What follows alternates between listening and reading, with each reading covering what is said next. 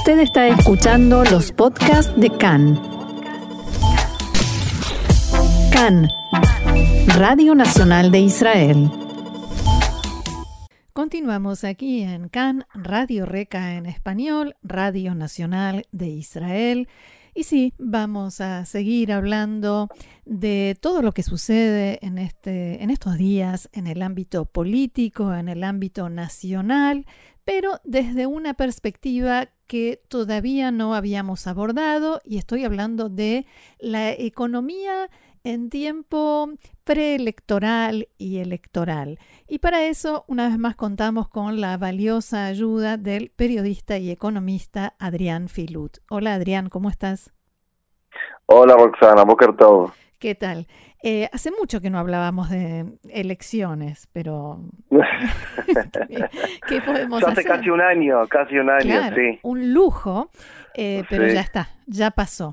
Entonces, si te parece, me gustaría empezar por hacer eh, una mirada hacia atrás, en realidad una evaluación de qué nos deja este gobierno que se está terminando en estos días. Bueno, la verdad que la performance económica del gobierno eh, eh, es bastante buena y en realidad es bastante sorpresiva porque cuando vos eh, analizás la composición ideológica mm. del gabinete eh, y la constelación política, eh, digamos que las apuestas daban bastante mal.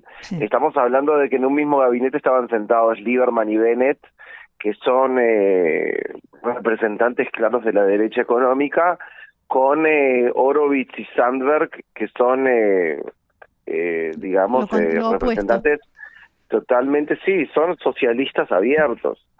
Entonces, eh, y, y, teniendo en cuenta la, la inestabilidad política de, de los 61, ¿no? Lo que se llama los, la coalición de los 61, eh, la perspectiva venía bastante mala y de hecho pasó todo lo contrario. Eh, se aprobó un presupuesto nacional que tiene la cantidad de reformas estructurales más grandes de los últimos 20 años, sin lugar a dudas. Uno de los presupuestos eh, a nivel de reformas, ¿no? Lo que llamamos reformas estructurales, cambios estructurales, que es, digamos, la base más importante para agrandar la capacidad productiva de toda economía, ¿no? Estamos hablando, por ejemplo, del aumento de la edad de retiro de las mujeres, estamos hablando de la cancelación de los títulos de deuda eh, objetivizados, lo que se llaman las, eh, los títulos de deuda meyuadot, ¿no? esa, esas, esos títulos de deuda que, que, tienen un objetivo... el Estado. Sí, que, que, imprimía el Estado eh, para los fondos de pensiones. Y estamos hablando también de reformas en lo que tiene que ver la burocracia y todo el proceso de importación y había una, una, una reforma muy importante en la agricultura que al final cayó en, la, en, el, en el, como decimos nosotros, en el minuto 95, mm. digamos, eh, pero eh, por supuesto un, un, sinnúmero de reformas también en todo lo que tiene que ver eh, con la salud pública, o sea, fue un, eh, fue una, un gobierno que eh, logró eh, hacer cambios eh, que hace años que se venían hablando, años, años, años, que Netanyahu los dejó y este gobierno eh, realmente los hizo. Y por sobre todas las cosas, eh, Oxana, este gobierno termina la, la, la, la performance económica con lo que se llama eh, déficit fiscal cero, sí.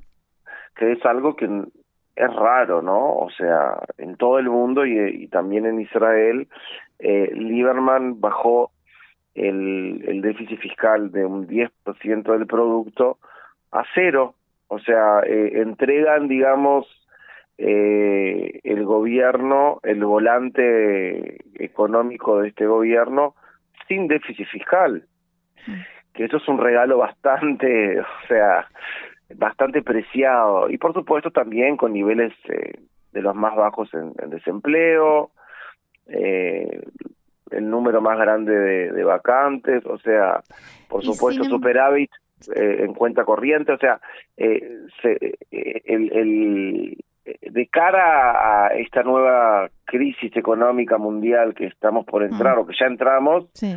eh, Israel está muy bien parada y sin lugar a duda este gobierno ha contribuido para dejar... Eh, y sin embargo, Adrián, hay protestas, hay gente que está empezando a acampar en distintas ciudades, incluida la calle, la avenida Rothschild en eh, Tel Aviv, hay reclamos, hay huelga docente, hay malestar. Mm, hay algo acá que no, que no encaja. Sí, sí, tenés razón. Sí, no, no, no, sin lugar a duda. dije que era una buena, pero nunca dije que era perfecta. Claro. Este, me gustaría tocar, eh, me gustaría tocar los puntos que acabas de mencionar. Eh, no creo que todos tienen el mismo, o sea, todos, todos te puedo contestar a todos con la misma respuesta. El tema de la vivienda es una crisis profunda, es una crisis que empezó hace años. Eh, justamente el día que cayó la, la, el gobierno, publicó el Instituto Nacional de Estadística que las, eh, la cantidad de construcción, de comienzos de construcción, fue el más alto en los últimos 30 años. O sea que justo, justo el día que cayó la, este gobierno, justo fue el día que vio la primera fruta de lo que empezó a hacer, digamos. Mm. Pero bueno, así es un poco la vida política bastante cruel. Sí, 30 años eh, que no se, no, no sé, y, este, y sabemos, nosotros sabemos perfectamente que el problema, la crisis de la vivienda, es una crisis de oferta. O sea, el, crecimiento vegetativo en Israel no va a bajar y es el más alto del occidente. O sea que lo que hay que hacer es construir cada vez más y más y en ese sentido recibimos una buena noticia, pero por supuesto no alcanza eh, y hay una crisis de, de vivienda que eh, está, está sin duda eh, está aumentando. Y te quiero decir una cosa, eh, Roxana, va a seguir aumentando porque para generar soluciones en el tema de vivienda necesitas de largo plazo. Y si vos cambias de gobierno una vez como cambias de calzoncillo, no sirve. no sirve. O sea, no hay forma de no hay forma de darle a esto.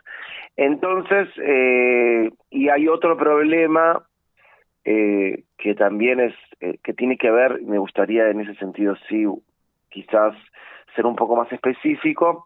El problema hoy por hoy con, con la crisis de vivienda no es solamente que está imposible comprar apartamentos, sino que se puso muy difícil el alquiler. O sea, están subiendo mucho los alquileres porque muchos inversores compraron eh, propiedades con eh, con préstamos, con mortgage, con la Mashkantaot.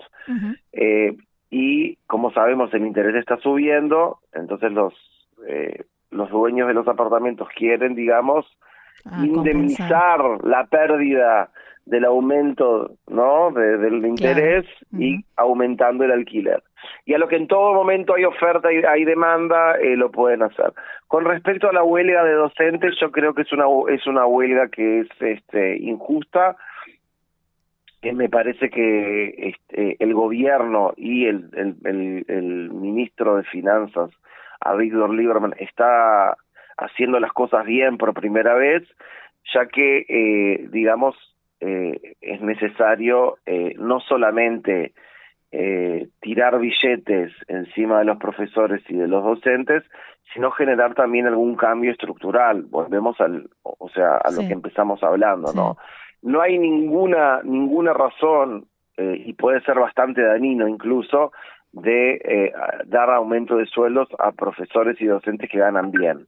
La idea es que el aumento llegue a los profesores nuevos de salario bajo, que ahí está el problema, es ahí donde queremos refortalecer, ahí está la crisis, ¿verdad? Por otro lado, no va a tener ningún, no, no, es, es de una injusticia total que los ciudadanos de Israel eh, eh, paguen o, digamos, financien un aumento de sueldo eh, y no haya ningún cambio, digamos, en lo que se llama eh, la lista de vacaciones, o sea... La cantidad de días que se trabaja por año. Exactamente, exactamente. cuando tú analizas la lista de vacaciones de los padres y la lista de vacaciones de los hijos, hay una diferencia de casi 90 días. Sí. Eh, y eso, eh, eso es, o sea, es un cambio que hay que ver cómo se soluciona. Hay que ver cómo se cierra esa, esa cuestión. Y el otro tema que es muy importante también es que los directores de los eh, de las escuelas puedan dirigir, porque hoy por hoy viene todo o de arriba del ministerio o de abajo del gremio. Entonces, digamos que los directores no dirigen, son como títeres que están ahí mm. y así se ve la y así se ve el sistema educativo israelí. Está en un empeoramiento constante ya hace mucho tiempo y hay que generar algunas eh, alguna hay que hay que por supuesto que hay que aumentar el salario, pero hay que tratar de ver cómo se solucionan los problemas básicos del sistema. Si no, no hicimos nada. O sea, agarramos plata pública y eh, la tiramos a la basura. Y eso es algo que este gobierno lo está haciendo y realmente eh, eh, le, corresponden varios aplausos a Lieberman que lo que lo que esperaríamos de un político en plena economía digamos o en plena campaña es que le dé plata a los profesores, se calle la boca, los abrace, se saque una foto y siga para adelante, ¿no? Y en este caso está pagando un precio político personal porque realmente cree que estos cambios son necesarios por el bien de la educación y por supuesto eh, por el bien de la economía israelí. eh, ¿Hay algún aspecto, hasta ahora mencionaste cuestiones positivas, ¿hay algún aspecto en el que te parece que este gobierno debió haber actuado de otra manera? Yo creo que eh, el tema de, de, la vivienda se podían haber hecho más. Eh, realmente se podía haber hecho alguna alguna que otra cosa más, pero sin lugar a duda eh, hay, que ser también realistas, ¿no? O sea, después de los últimos 12 años de Netanyahu, donde casi no hubo eh, ningún tipo de reforma estructural y la política eh, macroeconómica estuvo básicamente basada en aumentar el gasto y bajar los impuestos, vale decir, generar déficit fiscal, eh, y pudo, eh, digamos, por atrás, eh, disfrutar de un interés, una tasa de interés nominal cero y una tasa de interés real negativa, o sea que el dinero durante estos últimos años era gratis, o mm. sea, lo vimos y hablamos de eso mucho durante los últimos años en el programa, eh, esa estrategia es una estrategia que no sirve más. Y la razón por la cual la estrategia esa no sirve más, o sea, lo que se llama expansión fiscal y expansión monetaria, es que esas dos expansiones son inflacionarias. Hmm. Y hoy por hoy, con la inflación que existe, no se puede seguir haciendo. Vale decir, hay que buscar otra estrategia macroeconómica para generar crecimiento económico y desarrollo económico y para, digamos, achicar las brechas sociales. O sea que la estrategia populista ya no, no funciona. No, la estrategia populista se terminó. Mm. La estrategia argentina ya no, no sirve más, digamos, digámoslo así. Mm, ¿Y, ¿Y qué otro modelo sí funcionaría? Y bueno, yo creo que eh, este gobierno eh, sugirió algo bastante interesante. Y lo vimos porque, por un lado, el Banco Central empezó a subir las tasas de interés, ya es la segunda subida y ahora, este, la próxima semana va a venir la tercera subida. Eh, no solo que no hubo déficit fiscal, sino que lo eliminó totalmente. No es, no es que no, no solo que lo no agrandó el déficit fiscal, sino que lo eliminó el déficit fiscal. El déficit fiscal, cuando mirás para atrás 12 meses, o sea, el déficit fiscal anual eh, para mayo es cero. Eh, y mucha reforma estructural, mucho cambio, mucho, eh, mucho cambio, digamos, cambiar las leyes del juego bajar la burocracia, dejar abrir los mercados, eh, la, lo que se llama liberalización.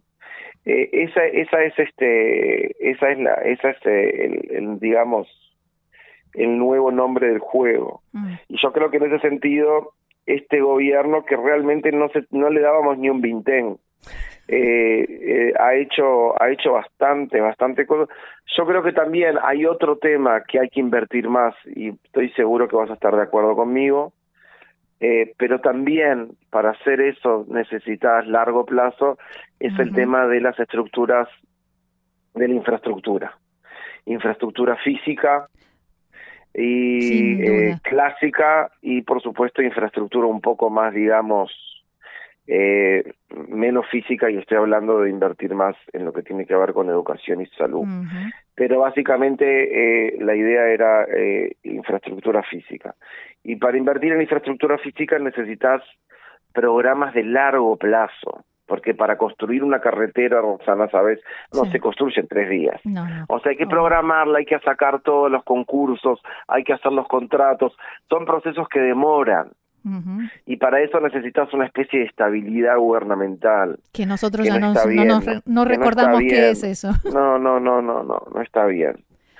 Eh, en ese sentido también eh, hay, hay mucha cosa que hacer y por eso la conclusión es que lo último que necesitaba en este momento la economía israelí, lo último que necesitaba es elecciones. Otra vez elecciones. Lamentablemente, claro, porque es, es cortar de vuelta todo el proceso, es cortar la ola reformatoria, hmm. eh, es posponer hasta nuevo aviso porque no sabemos, eh, o sea, es un proceso aparte electoral súper largo porque cae en las fiestas de Tishrei, o sea que hay que expandir mucho más. Eh, o sea que no va a haber presupuesto nacional hasta el año que viene. Sí, y ni hablar que no sabemos si va, si realmente va a surgir un gobierno estable después de estas elecciones. No, por supuesto que no. Lo que sabemos es que no va a haber antes del año que viene. No dije que va a haber el año que viene. O sea, claro. O sea, sin, si va todo espectacular, no va a mm. haber presupuesto nacional hasta el año que viene. Sí. O sea que eh, el presupuesto nacional es, digamos, es, digamos, es, es el programa ok, los presupuestos son los programas de acción. Claro. De, de, de, los gobiernos, de las empresas, incluso algunos... de una casa. Los hogares también hacen, deberíamos hacer también presupuesto nacional. Pero seguro que en, los, en las firmas y en, las, eh, y, en los gobiernos que existe el presupuesto nacional, este es el programa de acción y ese programa de acción, eh, o sea, es, digamos, es eh, funcionar sin programa de acción mm. y eso es algo que es muy es poco recomendable, digámoslo así. Claro. Muy bien, Adrián Filut, economista, periodista. Por supuesto, hay mucha tela más para cortar y volveremos a llamarte si nos permitís. Muchas gracias y será entonces hasta la próxima. Hasta la próxima, espero tener mejores noticias para la próxima. Ojalá, ojalá. Bye, shalom. shalom, shalom.